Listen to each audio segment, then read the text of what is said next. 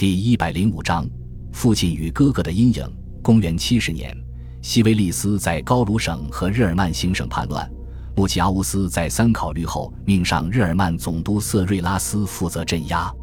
这时的图密善以为自己终于抓住了大展身手的机会，于是他申请与瑟瑞拉斯一起领兵镇压，或者自领一军团协助瑟瑞拉斯一同作战。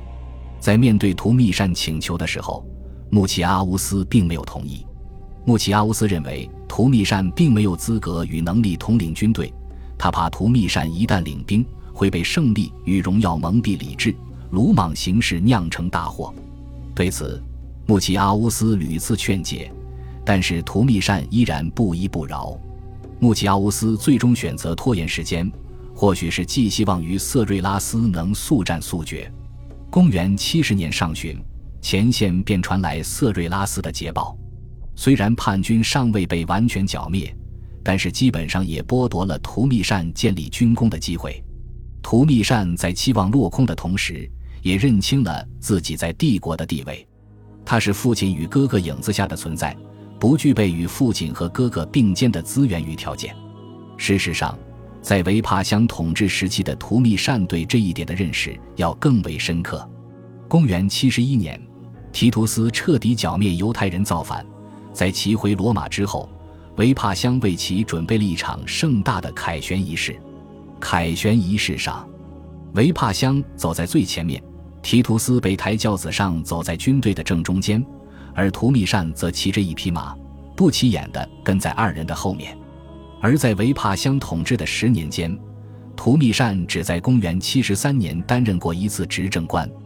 而哥哥提图斯则担任了足足七次，而图密善唯一一次担任执政官的理由，还是因为哥哥提图斯不忍心让弟弟一直没有任何官职，所以主动让给图密善的。这无疑深深地刺痛了图密善的自尊心，这让他认识到了父亲维帕乡根本不打算同他分享政治资源，而是选择将所有资源都用在培养继承人提图斯身上。既然政治上图密善没有机会，他便再一次把建功立业的期望放在了军事上。维帕乡统治后期，邻国的帕提亚帝国曾经向罗马借兵来抵御外族入侵。据说，图密善想尽一切办法向维帕乡自荐领兵前去救援，然而维帕乡最后还是拒绝了图密善的请求。为此，图密善十分失落，他甚至开始背着父亲与哥哥给东部的庇护国国王们行贿。让他们都以此为由向罗马借兵，这样就能增加自己领兵的机会。然而，这些阴谋也无一不石沉大海。公元七九年六月，维帕乡去世，提图斯继位。据苏埃托尼乌斯记载，图密善在这时便已经萌生了谋反之心。新皇帝登基，往往都需要大赏军队，这是从克劳迪乌斯时期便一直延续的传统。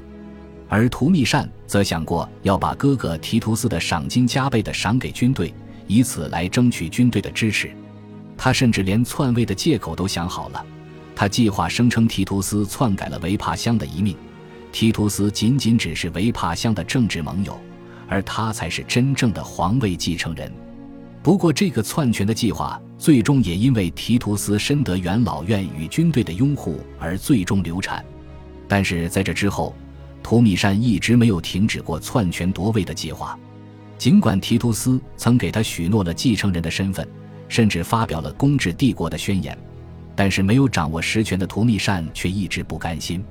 终于，在公元八十一年底，图密善等来了机会，他趁着哥哥提图斯发烧的契机，将其扔在了放满冰块的箱子之中，活活冻死了哥哥。感谢您的收听。喜欢别忘了订阅加关注，主页有更多精彩内容。